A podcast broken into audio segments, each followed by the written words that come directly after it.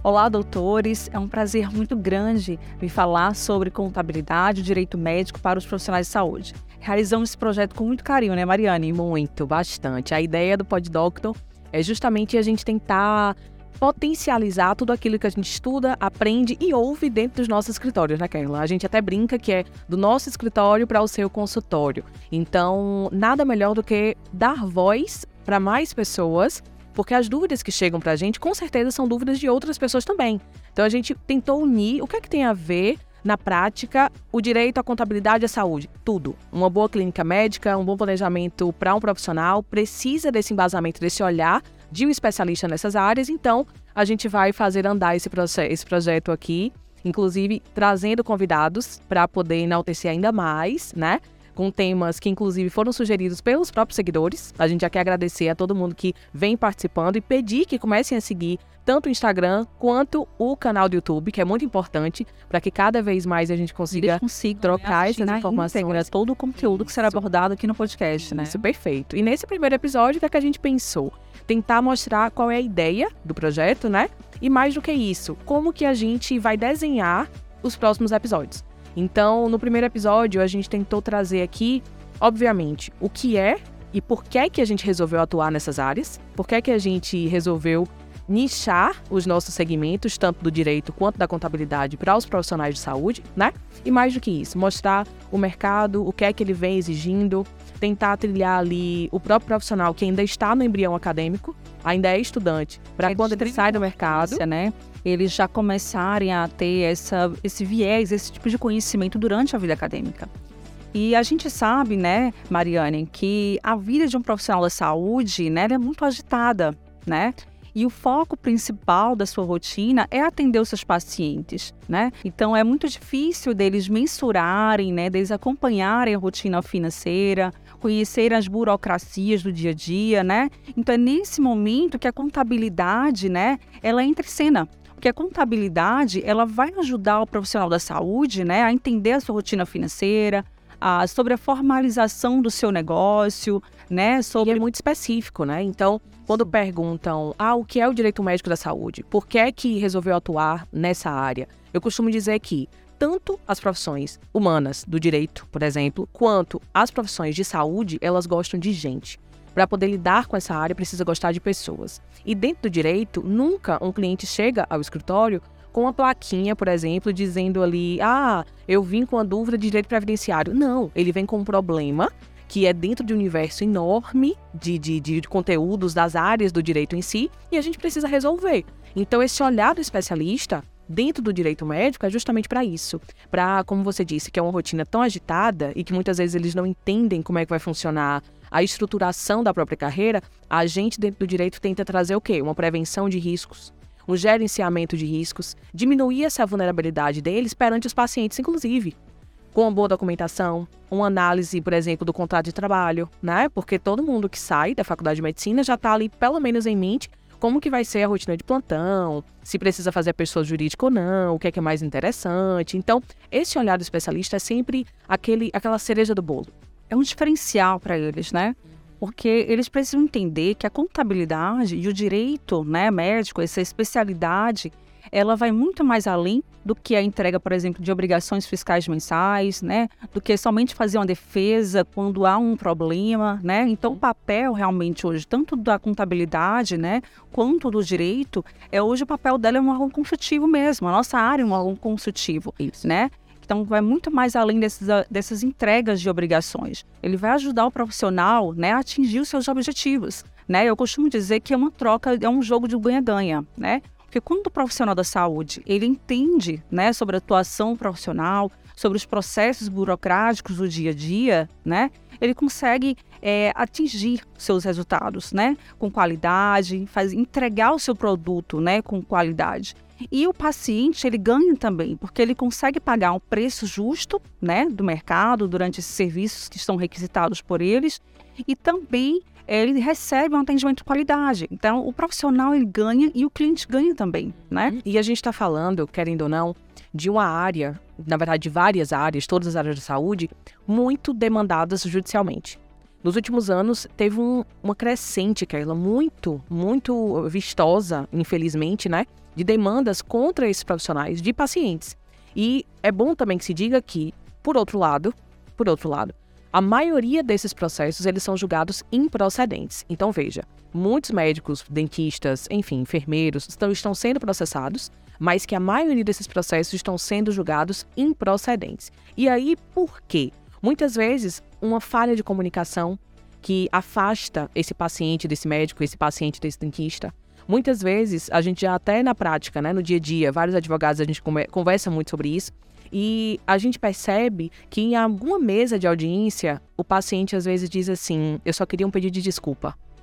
Veja, o que foi quebrado foi a relação de intimidade, a relação de confiança. Não necessariamente teve ali um erro médico, o que inclusive fica desconfigurado no processo, porque o processo vai ser julgado procedente. Mas essa sensação de afastamento, muitas vezes ela permanece. Por quê? Porque o profissional ele se, ele se forma de uma maneira técnica muito boa. As faculdades de medicina têm realmente uma ementa muito robusta, etc. Existe a prática, formam-se bons profissionais, mas profissionais que às vezes ficam focados somente no atender, e eles precisam entender né, que a atuação deles na área da saúde vai muito além do que uma consulta médica, né, do que uma consulta odontológica, entre outras diversas áreas. Como a gente até estava conversando, né, o fato de que a experiência do paciente ela não começa no consultório. Ela começa na marcação da consulta, ela começa na referência que ela já tem desse profissional. Então, qual é a maior credibilidade e até a sensação de credibilidade que eu acho que esse profissional vai ter? Primeiro, quando o paciente ele chega para ele. Segundo, quando o paciente o indica para outra pessoa. E terceiro, quando esse paciente volta. Aí sim a gente tem uma relação médico-paciente bem estabelecida. Eu costumo dizer, Mari, é, que os profissionais de saúde eles precisam conhecer três elementos, né? O primeiro elemento ele é conhecer o seu produto, tá? Ele conhecer seu produto, o seu serviço. O segundo elemento é ele conhecer o seu cliente. Quando ele conhece qual é o perfil do cliente que ele quer receber, que ele quer atender, tá? E o terceiro momento, ele deseja muito ter o seu sucesso profissional. Então, quando ele conhece esses viés, né, esses processos, e ele tem que entender também que não funciona sozinho, né? Que ele entra no mercado, ele precisa da ajuda de bons profissionais, de, bons consultores, tanto na área da contabilidade quanto na área do direito também, para poder auxiliá-los. E aquilo que você falou, né? É, a questão da audiência, hoje são 100 médicos processados por dia, né? Por erros médicos, entre outras justificativas. Quando eles conhecem sobre todos os processos sua rotina profissional, eles se resguardam, né? Do que vem lá na frente. Então, eles conseguem realmente produzir com qualidade, ter toda uma produção, né? Com, com serviços de qualidade, conhecerem os processos burocráticos então, essa é a realidade que eles precisam acompanhar. E aquele profissional da saúde que não entrar né, nessa nova onda né, da realidade da atuação profissional, ele vai ficar para trás. Né? E que, na verdade, é assim, eu particularmente tenho uma admiração muito grande por todos os profissionais de 30, 20, 40 anos no mercado que se consolidaram, que tem sua marca forte, que é referência mesmo, aquele médico da família, aquela coisa que é bem, bem interessante de a gente ver, essa relação bem, bem intimista mesmo, mas ao mesmo tempo a gente tem que pensar que esses profissionais abriram caminhos muitas vezes sozinhos, às vezes apenas a duas mãos. É diferente de hoje o profissional que está sendo colocado no mercado. Ele hoje conta com uma equipe muito grande. Existe muito advogado bom nessa área. tecnologia, né? Também. O acesso à internet, então tudo ficou muito A informação é mais facilitada, né? né? A troca de conhecimento ficou muito mais acessível. Então, hoje, os profissionais de saúde, né? Eles têm essa oportunidade, né? de obter mais informações de uma forma mais acessível.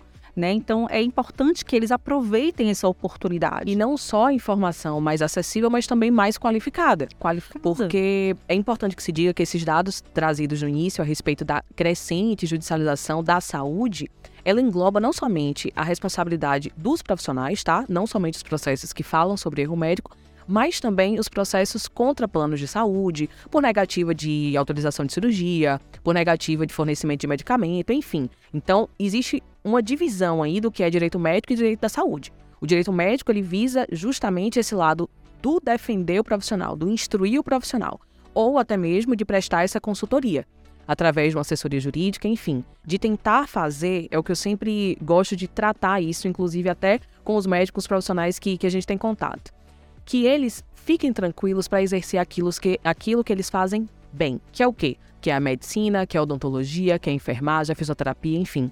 E deixar que aquelas situações adversas que aconteçam, que infelizmente ninguém está livre, né? Até porque somos humanos, passíveis de erro, enfim, que essas situações sejam entregues para quem? Para quem tem a qualificação para defendê-los. Que é quem? A equipe por trás, que é a advocacia, o jurídico, é a contabilidade. Quando a gente fala de uma advocacia especializada nessa área, ainda mais quando a gente vai falar de clínica, de um corpo de profissionais, a gente entrou ali, fechou o contrato, tem que ter a ideia que a gente faz parte daquela equipe. De vestir Sim, a camisa também. Somos uma equipe, é uma parceria. é uma parceria. Tá? Trabalhamos em conjunto? Isso. né? Então, é um conforto para o médico, né, e o profissional da saúde, um, um dentista, um psicólogo, né, entender uhum. que essa parceria só vai atrair mais sucesso para a tua carreira profissional, tá? Sim. É um é um contrato de parceria que vai realmente fazer essa troca de conhecimento e facilitar todo o processo de atuação profissional. E outra, no dia a dia é engraçado porque algumas pessoas pensam ainda a figura do advogado como aquele profissional que vai salvar a vida dele em um momento muito difícil né? Ou então aquela sensação de que o advogado gosta de problema e muitas vezes esquece que o advogado ele está ali para tentar construir essa segurança jurídica maior. Eu sempre observo, depois de inclusive tantos anos né, trabalhando com esse tipo de profissionais, quando eu vou ser paciente, eu chego já com um olhar um pouquinho mais crítico, óbvio, e olho um pouquinho tudo, olho a estrutura, olho a documentação e, diga-se de passagem, às vezes uma estrutura muito bonita, entra um paciente para poder fazer uma cirurgia, uma cirurgia de pequeno porte ali dentro, e vamos supor que ele não assina um documento, Kerma. Qual é a sensação de segurança que esse paciente vai ter em relação ao profissional? Não gera. E outra, traz uma maior vulnerabilidade para esse profissional. Sim, Porque tudo que o paciente disser, olha, foi feito isso, isso e isso, o profissional vai ter que, inclusive, até hoje, infelizmente ou não, é aplicado o CDC, o Código de Defesa do Consumidor, nas relações, né, de profissionais de saúde e de, e de paciente, né, que é tido nessa, nessa ideia de prestador de serviço de saúde e o cliente, né, artigo 2 e 3 do CDC, mas a gente tem aí a, a possibilidade de um médico ter feito melhor, mas não ter como provar. Então, veja. Por isso que essa importância, né, do conhecimento, é, do, do, do, papel realmente da contabilidade do direito para influenciar na rotina, na atuação profissional. Então, quando ele conhece, tem esse tipo de conhecimento, né, é, realmente facilita todo o processo de atuação dele. Então, ele dá mais segurança para o cliente, ao paciente, né, que ele vai atender, e gera credibilidade, e gera posicionamento para o mercado, né? E, e ainda o resguarda de outros tipos de responsabilização. Teve até uma, uma discussão que a gente abordava o seguinte, que, querendo ou não, o profissional, quando ele apenas com a boa técnica vai ali fazer o seu ato, o seu ato médico, enfim, ele está muito desguarnecido e corre um sério risco de responder por um ato em várias esferas. Então a gente pode ter aí, vamos supor, tá, uma situação de um paciente que não gostou do procedimento realizado. Ele pode entrar com um processo civil, ou seja, pedindo a indenização, a gente está falando aqui de patrimônio, né, desse médico que pode ser atingido. Ele pode entrar com um processo criminal contra esse profissional. Então, veja, a gente está falando de uma penalidade de multa ou de, da própria liberdade desse profissional, como também ele pode atingir a profissão desse profissional. Como? Fazendo com que ele responda um processo no conselho de ética, no conselho da sua profissão. Seja no Corém, seja no CRO, seja no CRM. Então, um ato só pode ali desencadear o tanto de responsabilidade. E aí é quando eu falo, será que toda essa sua carreira construída, seu nome, seu, seu, sua referência, sua imagem, vale a pena ser colocada em risco por uma falha na documentação do seu consultório? Por uma falha no dever de informar o paciente? Um tempinho a mais para conversar bem com seu paciente pode te livrar de um processo. É, então, mudando o assunto aqui agora, Mari, né, eles precisam também entender como está o mercado de atuação. Né? Então, além deles conhecerem sobre a questão da prevenção né, e sobre a questão da rotina financeira, conhecer as obrigações, é importante que eles conheçam também sobre o mercado. Né? Como está o mercado atual na área deles, na área da saúde. Né? Até porque, a, a, como a gente mencionou, né, a faculdade ela tem uma parte técnica muito boa, mas algumas habilidades interpessoais precisam ser desenvolvidas pelo próprio estudante, pelo próprio profissional. Exatamente. Se eu percebo que eu sou muito bom na área que eu exerço, mas me falha ali uma técnica de comunicação, eu vou buscar um curso de oratória. Se eu não consigo entender bem sobre gestão e eu quero abrir uma clínica, veja, a desorganização já está implementada. Pra você ter uma noção, é, de acordo aí com os dados dos conselhos né, profissionais, hoje possuímos mais de 500 mil médicos, mais de 300 mil dentistas, né, cirurgiões dentistas, possuímos mais de 400 mil psicólogos, né, entre outras profissões. Então, imagina daqui a 10 anos, né? Como será essa quantidade de profissionais? Vai precisar de quê? De um diferencial? Vai duplicar a quantidade de profissionais no mercado, Hum. tá? Então, eles precisam se adequar à nova realidade, à forma como eles devem atuar no mercado, né? E devido à pandemia do coronavírus em Falar isso 2020, agora. né? Então, as exigências mudaram, né? Os pacientes, os clientes, eles são cada vez mais exigentes, A telesaúde. bem mais informados, Sim, tá? Então, ele quando procura um profissional, ele já quer buscar um profissional qualificado, diferenciado, que vai recebê-lo de uma forma que realmente vai atingir os seus objetivos, suas necessidades, tá? Então, o profissional da saúde, ele precisa entender como funciona esse processo, como ele deve receber esse cliente na atualidade. E perceber que, se eu não sei, eu peço ajuda. Até esse dia eu estava conversando que é algo que com o tempo a gente vai construindo. Que, sendo bem sincera, eu não tenho mais aquela angústia de querer saber de tudo o tempo inteiro. Não, eu preciso saber onde buscar as respostas. Então, no profissional, inclusive recém-formado, precisa ser assim. A humildade precisa ali ser instalada para entender, olha, eu posso até ser Exatamente. muito bem é, é, é, um médico excelente, um psicólogo excelente, mas tem coisas que eu preciso entender para me encaixar melhor no mercado. E ele precisa investir em bons profissionais, tá? Se isso é isso a investimento. É um investimento. Então, ele precisa procurar um bom contador, ele precisa procurar um bom advogado. E eu sempre sugiro que sejam profissionais especialistas na sua área de atuação. tá? Inclusive de marketing também, né? Sim. A gente falou essa questão da áreas. pandemia e, querendo ou não, é muito clara a evolução que a gente teve do mundo online, do digital digital. dominou. Exato. Muita gente Quem não é visto não é lembrado. Não, é lembrado. É esquecido. E, e- na verdade, justamente, é passado para trás, né? E na verdade, se você não tá no online, você não tá no mundo hoje em dia. Então, a telemedicina ela já existia, foi potencializada, mas agora, no final do ano de 2022, foi instituída a lei da telesaúde. Então, todos os profissionais de saúde eles estão autorizados a fazer uso dos mecanismos online. E aí, o que é que acontece? Ah, que maravilha, eu posso atender ali de maneira online, mas e aí, você tem um programa correto? Tá respeitando a Lei Geral de Proteção de Dados? Você tem um termo de consentimento específico sobre isso? Desde 2019, com a, a, a portaria 196 do CFO, o Conselho Federal de Odontologia, né? Os cirurgiões dentistas, eles podem fazer uso de imagens de antes e depois. Medicina é vedado, não se pode utilizar, mas com autorização do paciente, os cirurgiões dentistas podem. Mas aí o que é que acontece? Com essa, esse mundo online, né? O paciente ele precisa saber em qual rede social essa foto vai ser utilizada. Por quanto Sim. tempo essa foto vai ser utilizada? Quem vai ter ideia, acesso à foto que, que foi tirada no, no, no consultório? Desculpa. Para você ter uma noção, Mariane, hoje a maioria dos consultórios odontológicos, eles não praticam, né, essa rotina de documentação, de entrega de documentações para os seus clientes, tá? Uhum. Eles não fazem prontuário do paciente, eles não entregam os termos, né? É, publicam imagens dos pacientes sem autorização ou permissão, há mesmo o, boca a boca, mas isso não quer garan- não garante de fato a defesa do profissional da saúde, Não. tá? O boca a boca, ah, eu deixo, pode publicar, mas isso não garante a defesa deles. Isso. Fora outras rotinas, como fluxo de caixa, né? Saber como é que anda as suas vendas, o seu faturamento, né? A formalização do seu negócio. Muito solto, né? Fica muito desorganizado. E vou te garantir uma coisa: ao longo do tempo, ao longo dos anos, pode vir essa empresa via falência mesmo. Não só por processos judiciais, mas também por é, é, prejuízo na, na- na vida financeira da Uhum. empresa. Tá? Até porque muitas vezes o profissional está dentro do consultório, né? E existe todo um mecanismo, existe todo um organismo, na verdade, ali por fora, que é o quê? A sua equipe. Então, quando o paciente ele entra em contato com a clínica, enfim, com o hospital, o laboratório, ele vai, obviamente, mirando o profissional para ser atendido, mas ele tem contato com outras tantas pessoas. E essas pessoas também precisam implementar a mesma cultura desse profissional. Por isso que a importância também, além de tudo, eles conhecerem é, sobre o papel da gestão, como funciona a gestão, Sim. né?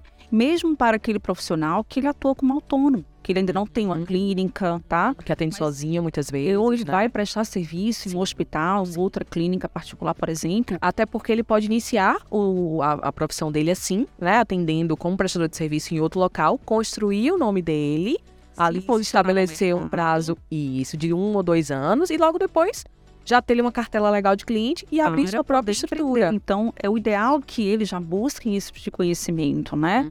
Para poder realmente ter sucesso na carreira. E voltando para aquele assunto, né, que a gente falou inicialmente sobre os estudantes, né, da área da saúde, né, já começarem a buscar esse tipo de informação durante a vida acadêmica. Uhum. Sabemos, né, que não existe nenhuma as faculdades, as universidades, elas não abordam isso durante a vida acadêmica. Uhum. Então, eles não aprendem sobre gestão, eles não aprendem sobre empreendedorismo, não aprendem sobre direito, sobre a conduta ética profissional, né? Eles saem da faculdade e agora, o que, que eu vou fazer? É, né? Dúvidas né? básicas entre o que é diferença de contrato e o que é um termo de consentimento. Os estudantes, né, quando eles terminam a faculdade, saem da faculdade, eles se questionam, e agora? O que, que eu devo fazer? Né? De que forma eu devo atuar?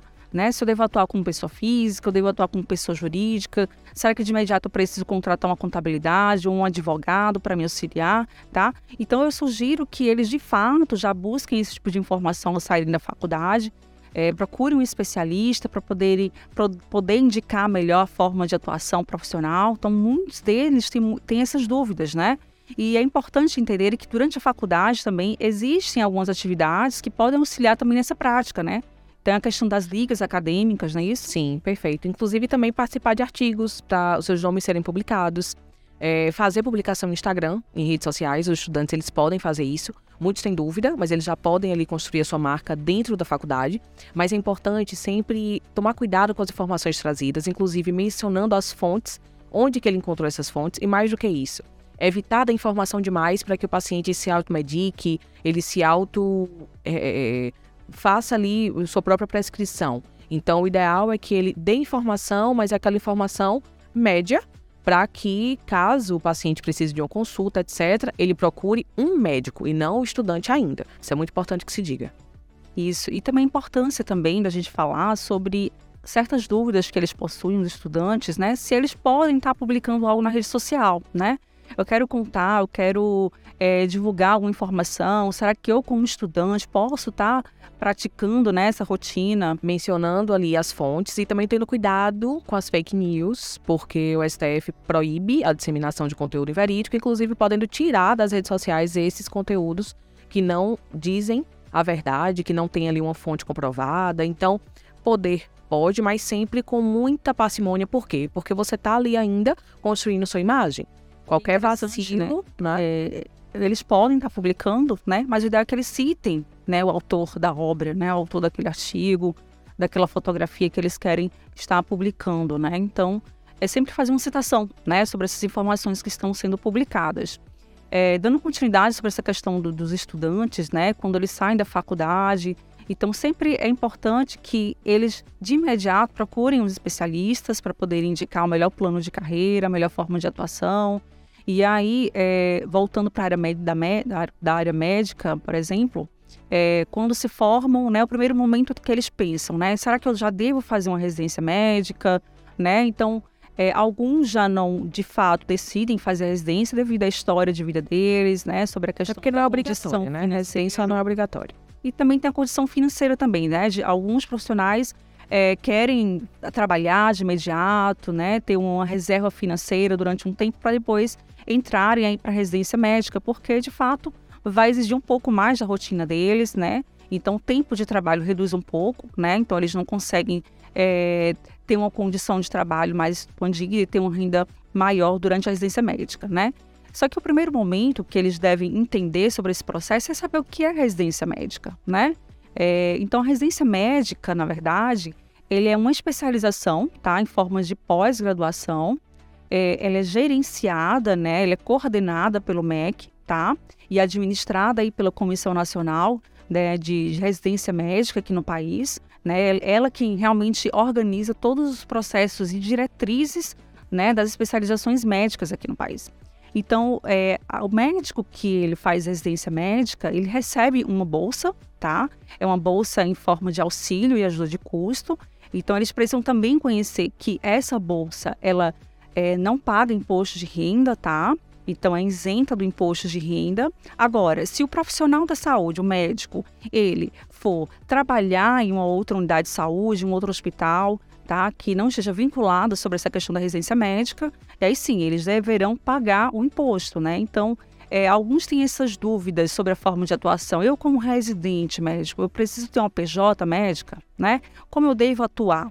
Então, eu sempre sugiro que eles procurem um profissional para que o profissional, o contador, justamente o contador e o profissional médico, eles é, entendam a sua realidade, né, para que eles possam é, escolher o melhor regime de tributação, o melhor regime de atuação profissional que vai atender às suas necessidades.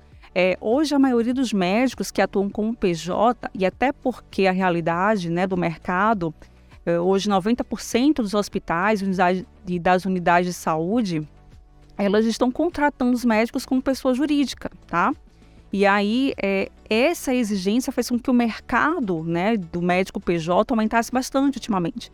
Recentemente, eu recebi a ligação de um médico né, me procurando é, para falar um pouco sobre essa rotina. Kerla, o hospital que eu trabalho como CLT, sou contratado como CLT, está exigindo né, que eu abra uma PJ, né, abra um CNPJ para ser contratado como pessoa jurídica.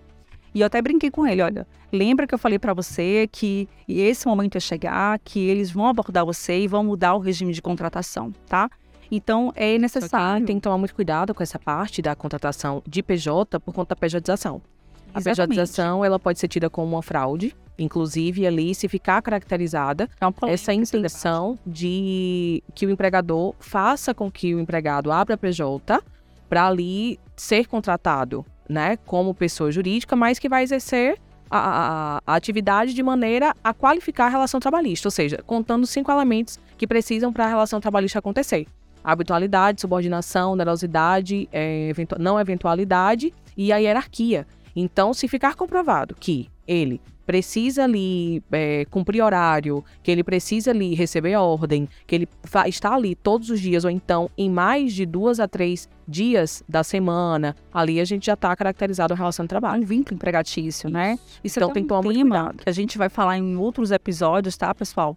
É, sobre essa questão da pejotização na área médica, né? É um assunto bastante polêmico, então vocês precisam conhecer realmente como funciona todo esse processo de atuação profissional, tá? E voltando para a parte da residência, Carla, é muito importante dizer, pelo olhar jurídico aqui agora, de que, como a gente falou, não é obrigação não precisa fazer residência se não quiser. Tem médicos que passam a vida inteira sem optar mesmo por uma isso, por uma área e tá tudo bem. Mas a partir do momento que esse médico ele resolve fazer a residência, ele pode sim também publicar nas redes sociais suas é, informações, enfim. Qual é a dica que a gente pode dar aqui? Tomar um pouquinho de cuidado com o que é falado. Se ele ainda não tem o diploma, ele não concluiu a residência e ele não registrou isso junto ao CRM, ou seja, ele não tem o RQE, ele não pode ainda ser considerado especialista.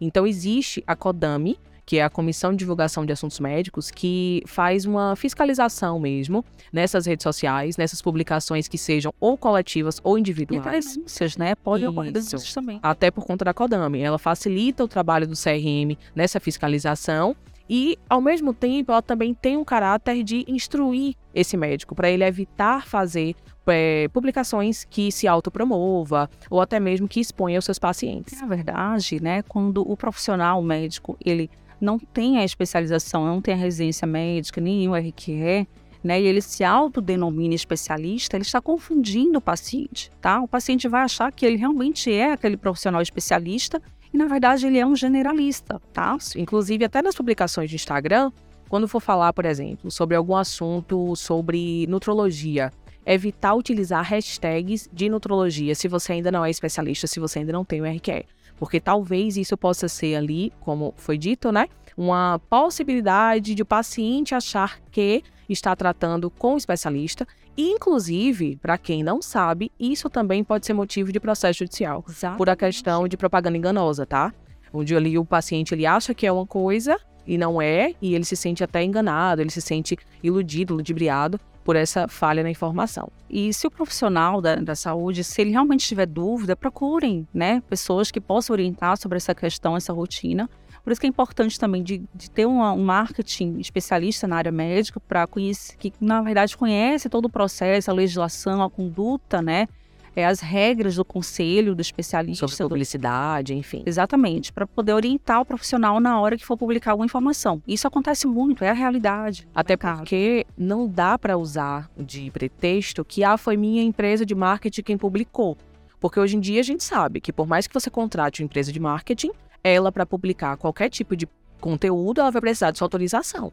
Então, até essa tese de defesa que muitos se, usar, se utilizavam, hoje já não mais justifica, porque o CRM o CFM têm conhecimento, até mesmo o CRO, enfim, o COREM e outros tipos de conselho de classe, eles sabem que não é bem assim que funciona. Então, a gente precisa ter um pouquinho de cuidado para evitar passar por esse desgaste, essa dor de cabeça. Às vezes é uma sindicância ali que é aberta e, enfim. Acontece todo, né? Alguns profissionais, os médicos, eles questionam, né? é, fazem pós-graduação em psiquiatria, por exemplo, né, e colocam nas suas redes sociais, né, pós-graduando em psiquiatria, né, o que devo colocar ou não abordar. Então, tudo isso é importante que eles conheçam essa regra para evitar é, conflitos desnecessários, né, algo desconfortável junto aos pacientes junto, e junto aos órgãos competentes também. Outro ponto, é, para aquele profissional que ainda não é especialista, que não tem RQE, se quiser fazer essas publicações, ele pode mesclar através de, vamos supor, 40% sobre a especialidade que ele está cursando, ou a pós-graduação que ele fez, e 60% sobre temas gerais de medicina. Como médico generalista. Né? Isso. Até porque o médico residente, por exemplo, ele já é médico. Ali a residência é o quê? Um estudo remunerado, né? Então ele pode, ah, eu estou fazendo a residência, mas eu já sou médico, eu atuo em outras áreas. Eu posso fazer publicações sobre isso. E é ótimo. Eu sempre comento que muitos perguntam: ah, eu posso contratar alguém para fazer essa publicidade para mim, algum blogueiro, alguma blogueira? A depender até pode, mas aí precisa analisar a questão do contrato desse, juntamente a esse profissional, né, de marketing, esse profissional blogueiro, enfim. Mas, em regra, nada melhor do que você mesmo fazendo a sua propaganda. Nada melhor do que você mesmo trazendo credibilidade e autoridade para o seu paciente. Você mesmo ali colocando o seu rosto, colocando sua voz, colocando o seu trejeito, eu acho isso bem importante. Tem que se adequar à realidade, né? E na verdade a gente vai fazer um episódio só sobre publicidade, tá, gente? A gente vai pegar um pouquinho mais sobre Xengui, vai ser tu vai ser só mesmo esse primeiro episódio foi justamente para a gente tentar pincelar os temas que mais a gente escuta, que mais a gente sente que há uma carência mesmo de, de informação, né? Para a gente tentar aqui já demonstrar como que serão os próximos. E sim, também a intenção de vocês terem um pouco mais de afinidade com a contabilidade, de especialista na área médica, do direito médico, da saúde. Vocês precisam entender que isso vai, como a gente sempre brinca, né, que o direito à contabilidade, né, e a saúde, elas andam juntas. Então vocês precisam ter essa afinidade, né, e valorizar esses profissionais que na verdade têm um papel mais de consultivo do que só entrega de obrigações e fazer uma defesa, né, na judicialização.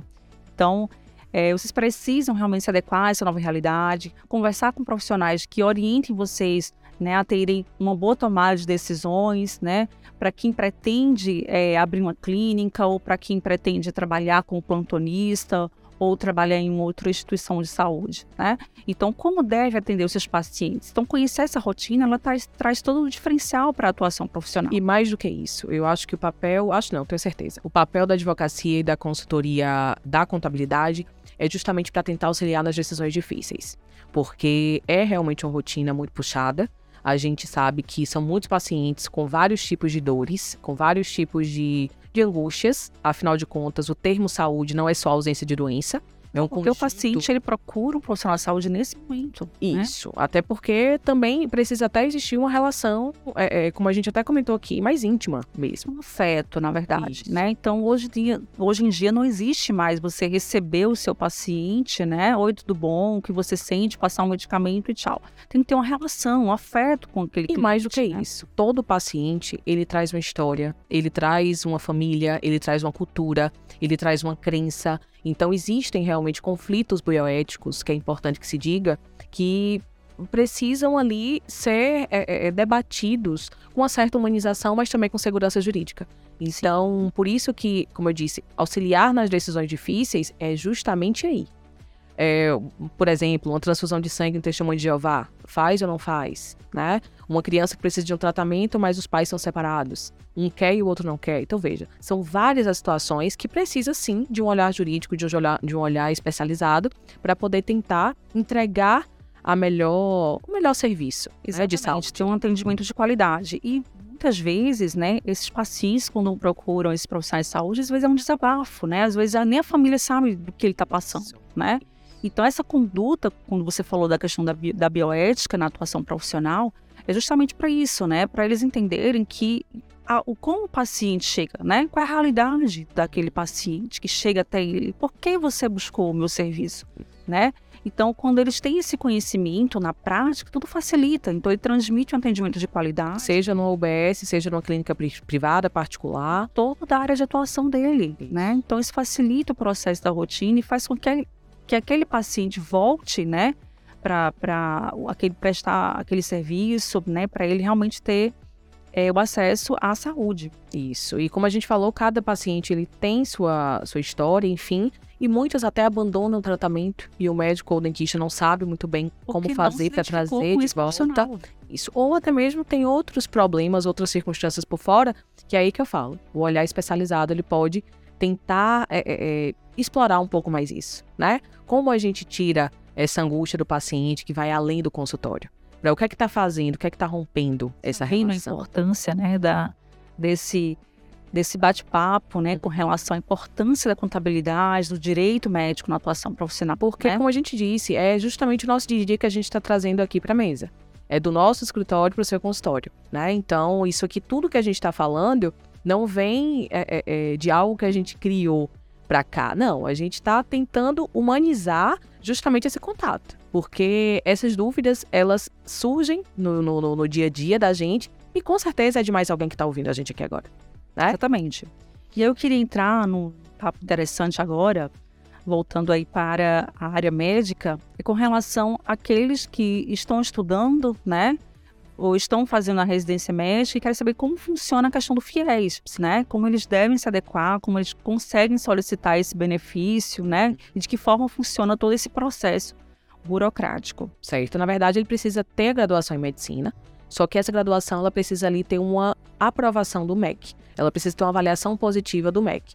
Ali no mínimo de 3, igual a 3, né? A pontuação. E mais do que isso, essa especialidade ela precisa estar instituída dentro das 19 especialidades médicas prioritárias do SUS. Exatamente. Existe uma lista dessas 19 possibilidades, essas 19 especialidades, no próprio FIES-MED. Então, os médicos eles podem consultar, ver se essa especialidade condiz com aquela que ele faz e mais do que isso.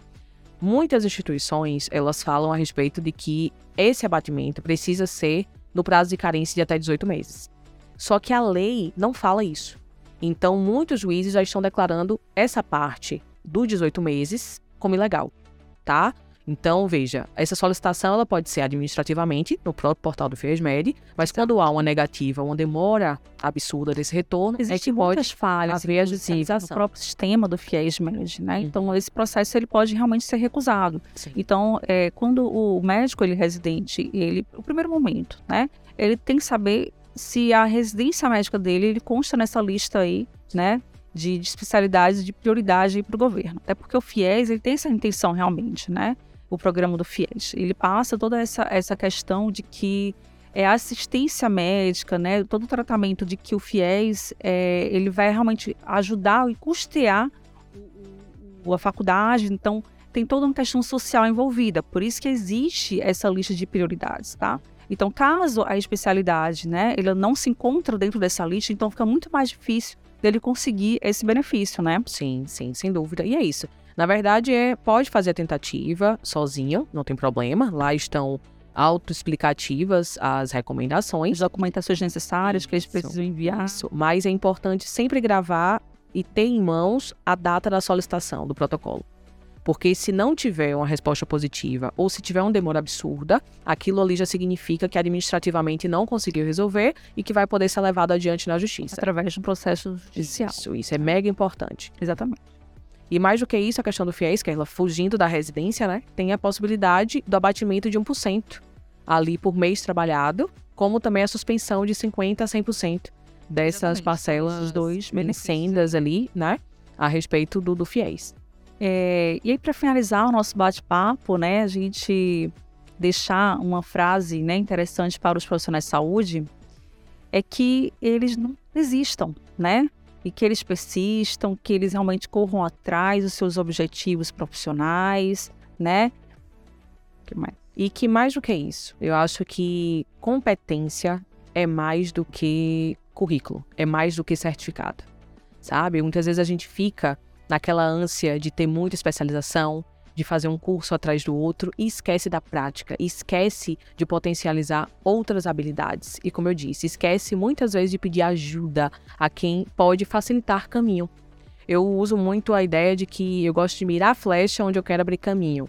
Então é justamente isso. É quanto mais cedo a gente sabe o que não quer, e aí por isso que é a importância, voltando aqui para os estudantes, de eles experimentarem várias possibilidades dentro da faculdade ainda, seja com liga acadêmica, seja com conversa com seus professores, seja essa divisão com seus próprios colegas de classe, enfim, já começando a tirar o que ele não quer, para que quando ele vá para o mercado ele já tenha certeza daquilo que ele vai poder seguir, daquilo que ele é bom. Então, sabe? assim, não espere, né? Ponha Faça. em prática.